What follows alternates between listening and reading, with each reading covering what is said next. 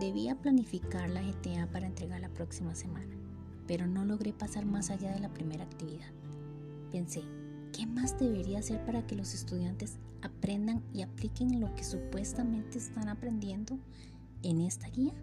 Y no solo eso, sino que además se motiven a seguir estudiando. Recordé que debo hacer hasta lo imposible para que los estudiantes no deban ir a estrategia promoción.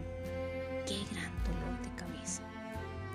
Realmente tenía la intención de hacer algo verdaderamente diferente y atractivo, para que aprendan y apliquen lo aprendido. De veras que esa era mi intención. Pero me quedé atrapada en la irresponsabilidad, arrogancia, excusas tontas y demandas de los estudiantes. Es inevitable aceptar que todos pasan sin haber entregado todas las actividades de las guías, incluso las preguntas exploratorias que no suelen hacer. Sin embargo, recordé mi pasión por enseñar. Me imaginé en una clase presencial y me motivé a dar lo mejor de mí, a pesar de recibir y calificar guías incompletas o mal elaboradas. Al final de cuentas, yo escogí esta profesión porque es mi pasión.